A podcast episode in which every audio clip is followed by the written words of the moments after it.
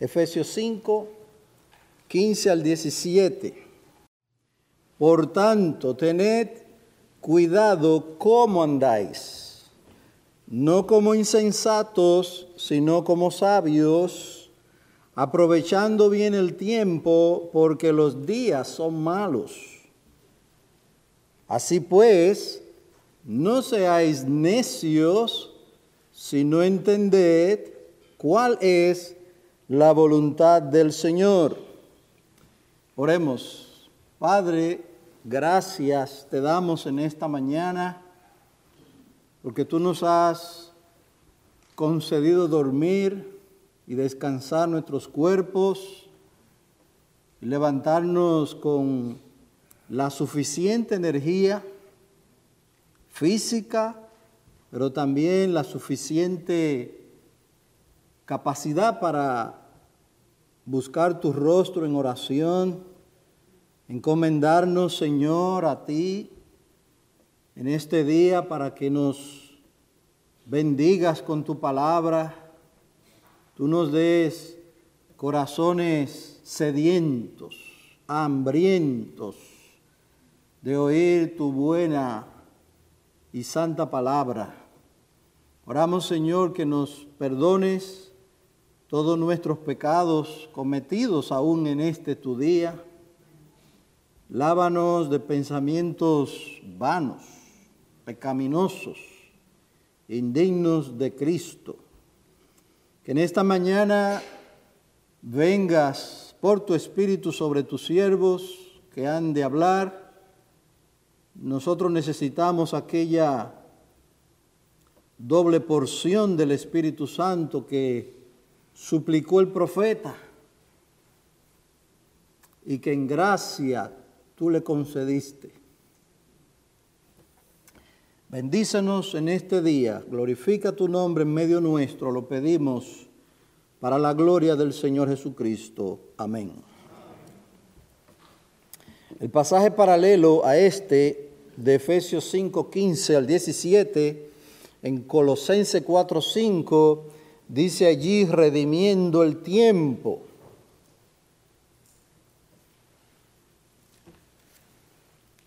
Andad sabiamente para con los de afuera, aprovechando bien el tiempo. La versión del 60, Reina Valera dice redimiendo el tiempo o hacer buen uso del tiempo. Hemos visto hasta ahora la base bíblica, la base doctrinal para esta exhortación del apóstol Pablo en Efesios 5, 15 al 17, la base bíblica, la base doctrinal en la que él basa este mandato. Por tanto, dice, por esta razón debemos vivir de manera sabia por eso vimos en el estudio anterior, cuida tu forma de vivir. El, llamado del apóstol en la epístola es, mira cómo andáis, cómo vivís. En esta mañana nosotros veremos que necesitamos utilizar el tiempo conscientemente. No podemos permitir que el tiempo nos pase sin ningún uso racional, consciente, bíblico, de una manera provechosa. No podemos permitir que el tiempo se nos vaya de esa manera, porque esto es vivir neciamente. Ahora bien, ¿qué significa redimiendo bien el tiempo? El autor que estamos siguiendo nos habla de que nuestro tiempo y toda nuestra vida ya fue redimida, ya fue comprada. Nuestra vida ya fue pagada por el Señor Jesucristo. Esto lo dice Gálatas 1, capítulo 1 y versículo 4, donde Dice el apóstol que el Señor se entregó por nosotros. nos redimió del presente siglo malo. Cristo pagó para librarnos del presente siglo malo o de la edad mala. Ese tiempo comprendido desde la caída de Adán hasta que Cristo vuelva a la tierra, ese es el tiempo malo, caracterizado por los hombres malos. De eso nos libró el Señor Jesucristo, pero no solo nos libró de la consecuencia de pertenecer al siglo malo. La consecuencia, la Biblia dice que la ira de Dios viene sobre los hijos de desobediencia. La ira de Dios viene. Cristo al entregarse por nosotros y pagar por nosotros, por nuestros pecados, nos compró, alma y cuerpo fueron pagados con su preciosa sangre, y luego veremos un versículo que habla de eso. Nos libró del presente siglo malo, no solo de la consecuencia que han de recibir los que pertenecen al siglo malo, sino que nos libró del poder del siglo malo. Es decir, nos libró del poder del pecado para que ya no vivamos como viven los que pertenecen al siglo malo. El apóstol Pedro dice en su epístola, primera, sabiendo que no fuiste redimidos, comprados con cosas perecederas como oro o plata, sino con su preciosa sangre Así que nosotros, nuestras vidas y nuestro tiempo fue pagado. Por tanto, hay que hacer un buen uso de ese tiempo. ¿Qué tiempo se refiere la Biblia? Al periodo en que usted y yo vamos a vivir en este mundo. Esos años, no sabemos cuántos, deben ser utilizados sabiamente. En base a eso, si el hombre no se ha reconciliado con Dios por medio de Cristo, si él no ha sido librado del presente siglo malo, sino que todavía pertenece a este tiempo malo, a ese mundo malo, pecaminoso, que se opone al Señor Jesucristo, si el hombre todavía pertenece a esa gran masa de hombres y mujeres pecadores que viven neciamente, si no ha sido reconciliado, la pregunta es, ¿qué ganará ese hombre o esa mujer siendo disciplinado con el tiempo, entre comillas? Porque él tiene sus propósitos personales dice este autor, ¿qué ganarás con tu habilidad para administrar bien tu tiempo? Supuestamente. Porque hay gente que aunque no son cristianos, ellos no andan perdiendo su tiempo en cosas sin sentido, sino que son personas que tienen un, un plan de vida, se levantan bien temprano por la mañana, son diligentes con su trabajo y alcanzan muchas cosas porque eso es bíblico. El diligente prospera, aunque sea impío. El hombre trabajador, aunque sea impío, prospera y alcanza muchas cosas. Y eso no es malo, eso es bueno. El asunto es que hay algo que todavía es mejor que eso. Hay algo que todavía es mejor que alcanzar cosas de esta vida. Riquezas, un buen nombre, casa, título universitario, todo eso es buenísimo. Pero hay otra cosa que es mejor. La gloria de Dios. El reino de los cielos. El mundo pasa, dice la Biblia, con todos los hombres que son diligentes, incrédulos diligentes, la Biblia dice, el mundo pasa. Pero el que hace la voluntad de Dios permanece para siempre. Y a eso es que nosotros debemos apuntar. Esa debe ser nuestra meta, sin descuidar, sin descuidar lo otro, pero con el propósito de la gloria de Dios. Hay un versículo que está en el libro de los Salmos, en uno de los Salmos, donde dice que una persona puede levantarse de madrugada, acostarse tarde, pero si Dios no está, si Dios no es el centro, quiero leer ese versículo que está en el Salmo 27, versículo 2. Salmo 127 dice aquí, si el Señor no edifica la casa, en vano trabajan los que la edifican. Si el Señor no guarda la ciudad, en vano vela la guardia. Es en vano que os levantéis de madrugada, que os acostéis tarde. Es en vano, dice la Biblia.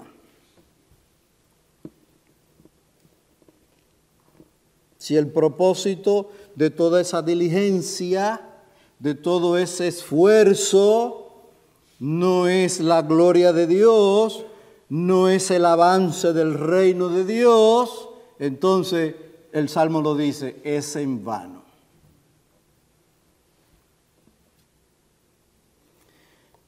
No se levantará contra ti, amigo, que eres diligente y no criticamos tu diligencia. Lo que criticamos o lo que critica la Biblia es que no lo hagas con el reino de Dios en mente. Eso es lo que la Biblia condena. No se levantará contra ti ese tiempo de vida que te dio el Señor en este mundo, en el día del juicio. No testificará contra ti ese tiempo que el Señor te dio en este mundo. el tiempo que utilizaste e invertiste en tus propios asuntos, disfrute y beneficios personales, se levantarán contra ti y testificarán en tu contra en el día del juicio delante de los creyentes, delante de los santos ángeles de Dios, delante de la presencia del Señor Jesucristo, ese tiempo que se te concedió vivir y que lo viviste para ti, tú dijiste, no, la vida hay que vivirla y aprovecharla al máximo. Así vive el mundo impío.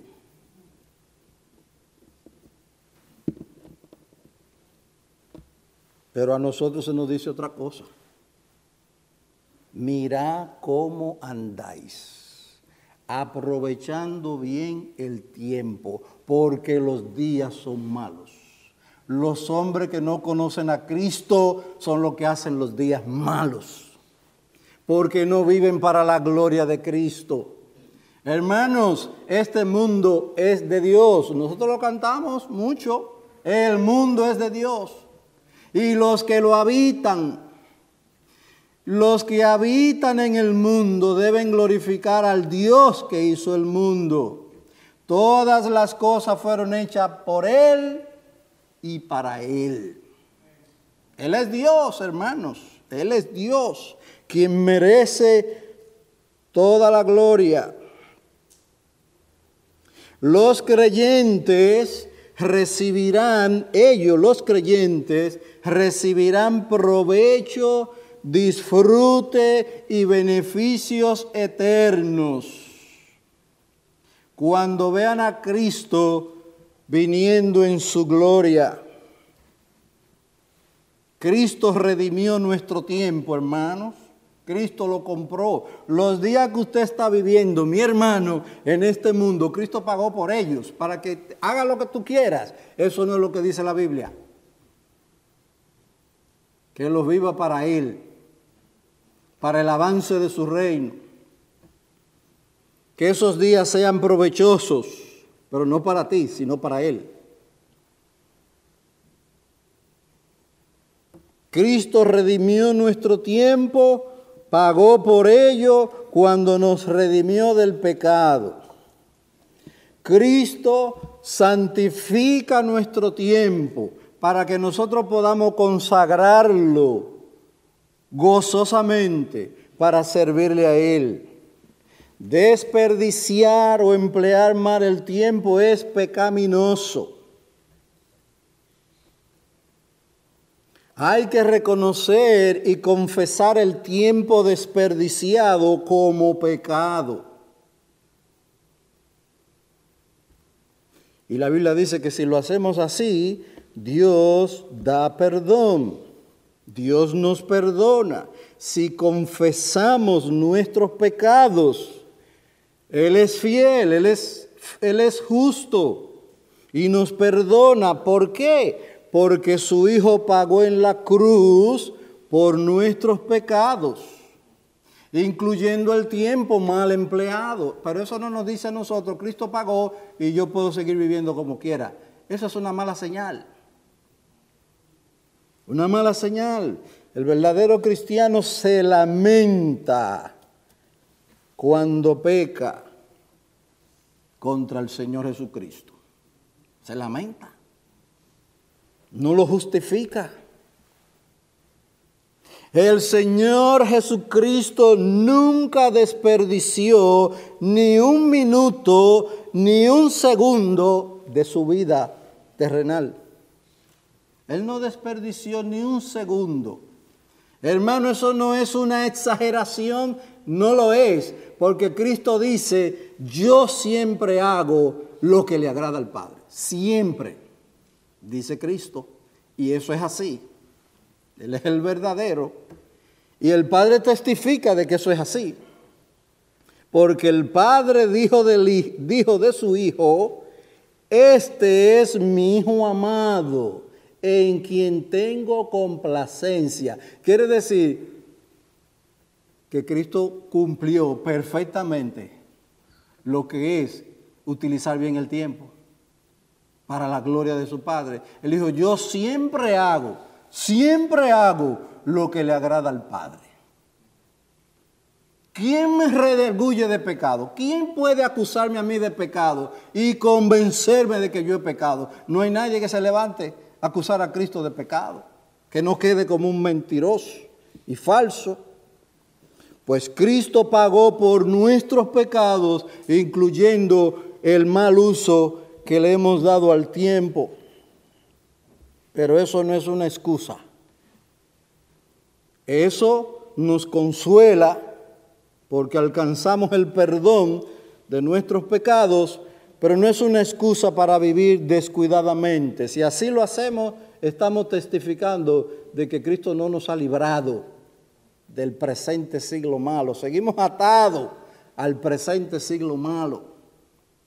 Y la ira de Dios viene sobre esos hombres y mujeres que todavía pertenecen a este tiempo malo.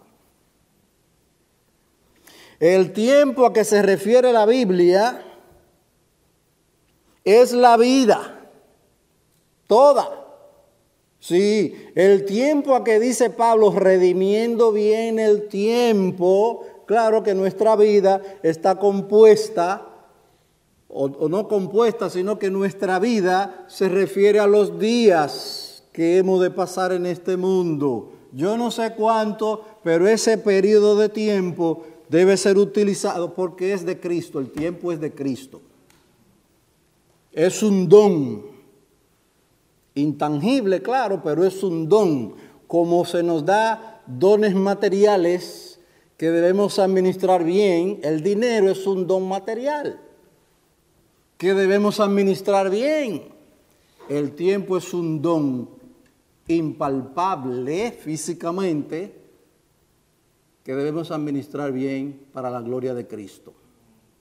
Pero es un don. Él es quien decide cuántos años vamos a vivir. Dice el salmista, has dado a mis días término corto. No son muchos. No son muchos. Son pocos. Y deben ser utilizados de tal manera que Cristo sea glorificado. Así que el tiempo a que se refiere el apóstol Pablo en Efesios 5, 16, aprovechando bien el tiempo, se refiere a toda la vida que hemos de pasar en este mundo. Quien utiliza bien su tiempo, vive bien su vida. Para el incrédulo el paso del tiempo es una tragedia. El incrédulo, el incrédulo no quisiera que sus días se acabaran. Él les da pánico al incrédulo a medida que los años van pasando. Pánico, porque se le está acabando la vida. Ese no es el caso del creyente. Ese no es el caso del creyente. La preocupación del creyente es utilizar bien ese lapso de vida, esos años de vida, utilizarlo bien. Esa es la preocupación del verdadero creyente. Para el incrédulo el paso del tiempo es una tragedia que se suma a su condenación. Para el creyente cada instante de su tiempo es una oportunidad de santificar a Dios el Padre por medio de un uso santo y reverente, reverente de todas aquellas cosas a través de las cuales Dios se da a conocer. El tiempo debería ser precioso para nosotros, precioso, valioso. El tiempo debería ser precioso para nosotros, Podemos dejarlo pasar, pero nunca podremos recuperarlo.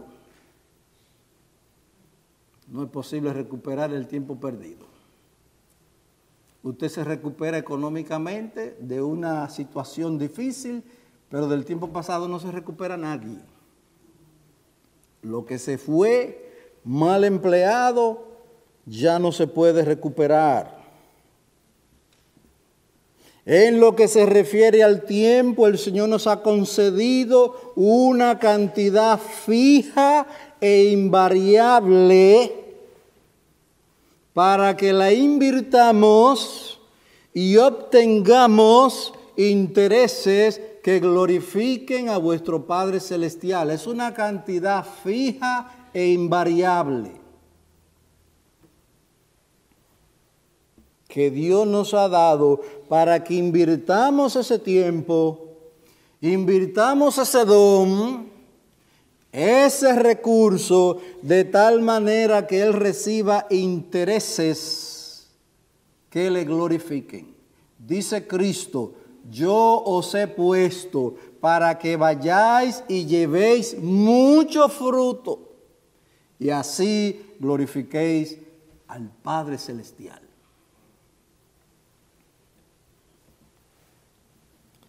El que hemos dejado pasar ya ha de el tiempo que hemos dejado pasar ya ha desaparecido para siempre, para no volver jamás. Entonces, hermanos, ¿no debería esto hacernos reflexionar sobre cómo utilizamos el tiempo? Vayamos a Mateo 25, 23. Mateo 25, 23.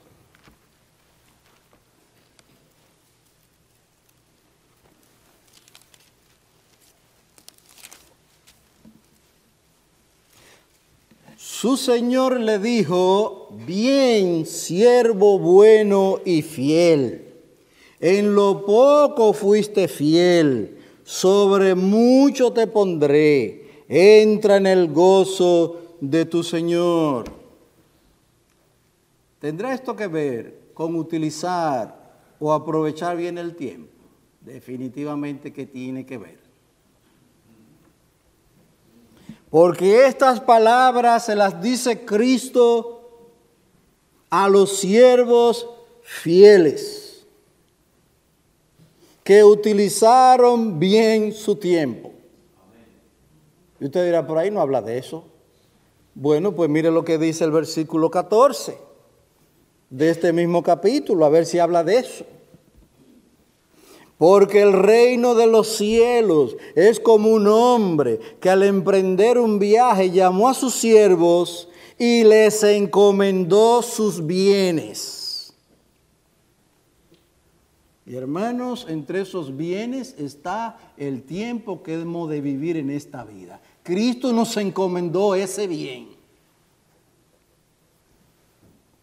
Y a uno le dio cinco talentos, y a otro dos, y a otro uno, a cada uno conforme a su capacidad, y se fue de viaje. Cristo se fue a la gloria, al cielo, se sentó en su trono, pero antes de irse nos dio dones.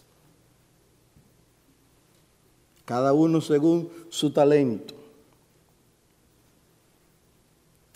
Después de mucho tiempo, verso 19, después de mucho tiempo vino el Señor de aquellos siervos y arregló cuenta con ellos. Y llegando el que había recibido cinco talentos, trajo otros cinco talentos, diciendo, Señor, me encargaste cinco talentos, mira, he ganado otros cinco talentos. Yo puse a producir esos talentos, incluyendo el tiempo. Su Señor le dijo, bien, siervo bueno y fiel. En lo poco fuiste fiel, sobre mucho te pondré, entra en el gozo de tu Señor. Verso 24. Pero llegando también el que había recibido un talento, dijo, Señor, yo sabías que eres un hombre duro, que ciega donde no sembraste y recoge donde no esparciste. Y tuve miedo y fui a escondí tu talento en la tierra. Mira, aquí tiene lo que es tuyo. ¿Cómo? Te di un talento y tú me entregas un talento. Su señor respondió y le dijo, siervo malo y perezoso. Sabía que ciego donde no sembré y que recojo donde no esparcí. Debías entonces haber puesto mi dinero en el banco y al llegar yo hubiera recibido mi dinero con intereses. Hermano, lo que hemos recibido de Cristo, sea mucho, sea poco, debe ser puesto a su servicio para que esto produzca, produzca intereses para la gloria de su nombre. Si no es así, en el día del juicio nos va a ir mal. Te dirá, no, pero todos somos salvos. Los que son salvos. Los que son salvos. Pues la Biblia dice que nosotros todos tenemos que comparecer ante el tribunal de Cristo para dar cuenta de lo que hicimos mientras estuvimos en el cuerpo, mírelo ahí, mientras estuvimos en el cuerpo, el tiempo en que vivimos. Hemos de comparecer ante el tribunal de Cristo para que cada uno reciba según lo que había hecho sea bueno o sea malo. Porque hay cristianos que se ocupan de cosas que no son buenas. Y por lo menos hay que llamarle cristiano hasta que se revele otra cosa.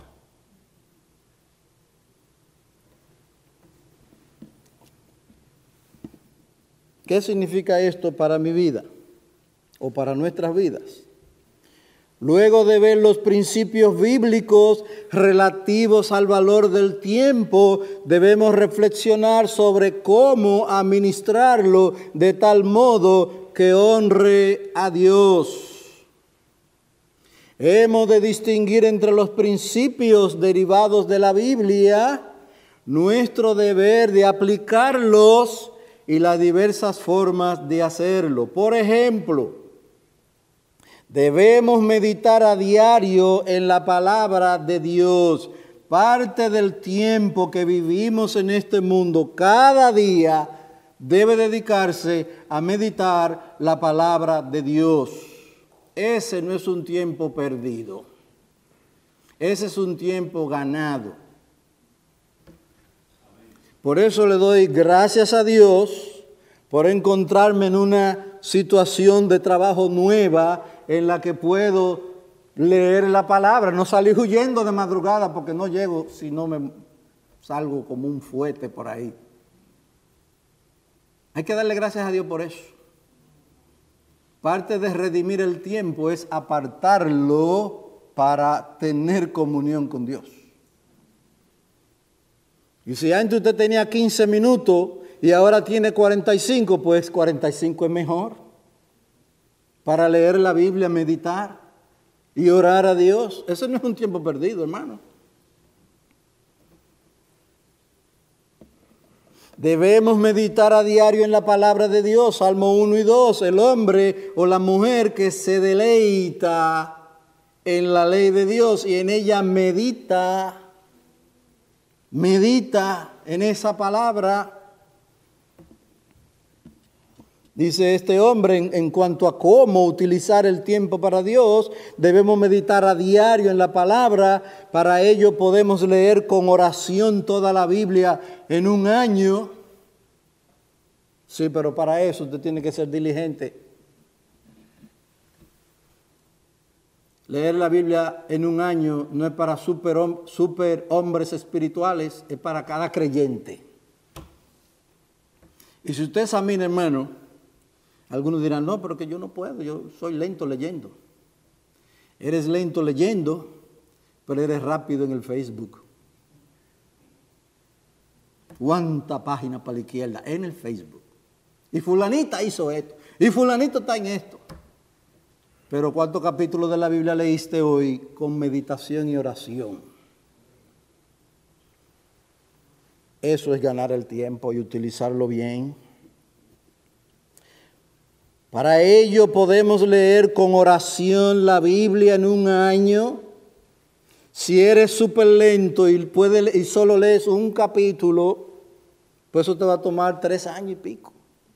Pero léela, léela. Porque eso es parte de tu tiempo en este mundo. Dice este hombre de Dios, podemos leer a diferentes horas del día y en ocasiones más que en otras. Utilizar el tiempo conscientemente.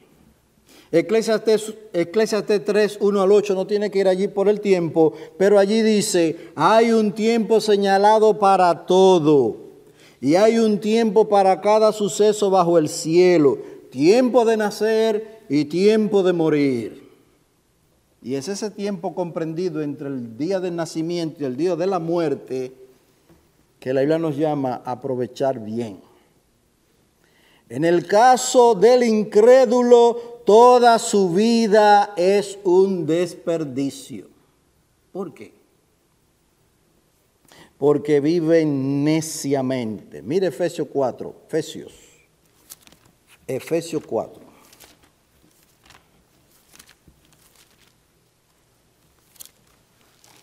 Toda la vida del incrédulo es una vida desperdiciada. ¿Por qué es una vida desperdiciada? Porque viven neciamente. Efesios 4, 17. Esto digo pues y afirmo juntamente con el Señor, que ya no andéis como andan también los gentiles, gentiles incrédulos, que andan en la vanidad de su mente entenebrecidos en su entendimiento, excluidos de la vida de Dios por causa de la ignorancia que hay en ellos, por la dureza de su corazón.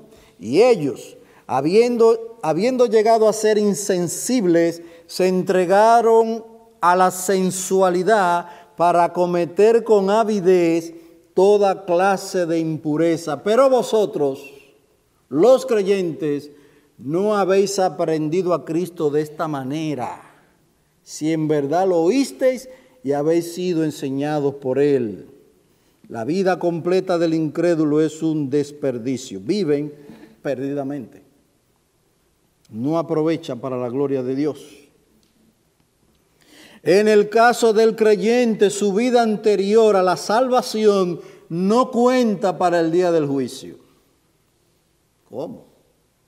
La vida anterior del incrédulo, perdón, la vida anterior del creyente no cuenta para el día del juicio. Al, incrédulo sí se le va a juzgar desde que nació hasta que se murió cada uno de sus pecados.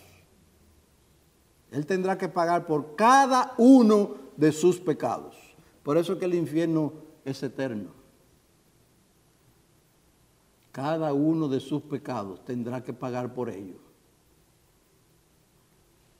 En la vida del creyente, su vida anterior no cuenta. ¿Por qué? Porque Cristo ha lavado sus pecados. Cristo ha borrado ese expediente. Él limpió ese expediente malo con su sangre. Pero una vez que está en Cristo, y esto lo dice segundo a los Corintios 5, 17, de modo que si alguno está en Cristo, nueva criatura es. Cuenta vieja borrada. Pero a partir de que él conoce a Cristo, tiene un nuevo expediente. Y es a partir de que conoce a Cristo y hasta que Cristo venga que la Biblia dice que hemos de comparecer delante de Él para que cada uno reciba según lo que había hecho. Es de gran consuelo saber que en mi vida pasada nada de eso se traerá a colación en el juicio. Hechos vergonzosos, pero Cristo los limpió. Dice el Señor, yo no haré memoria de sus antiguos pecados. Pero una vez que estamos en Cristo, nuestra vida será juzgada por lo que hicimos mientras estuvimos en este cuerpo, sea bueno o sea malo. Porque aún siendo creyente hay cosas que se hacen y son malas, que no son para la edificación del pueblo de Dios, sino que traen perjuicio. Cristo va a juzgar eso. Hay gente que piensa como que, óyeme, hay un juicio. Hay un juicio. Así que el creyente no ha de dar cuenta, no ha de dar cuenta, el creyente no ha de dar cuenta de sus pecados pasados en su vida anterior, en su vida de incrédulo. Ese tiempo fue perdido, ciertamente, pero Cristo nos libró de esa culpa. Cristo nos libró de nuestros antiguos pecados. Ahora bien, y estoy terminando. Ahora bien, se nos exhorta a mirar cómo estamos empleando el tiempo luego de venir al conocimiento de la verdad.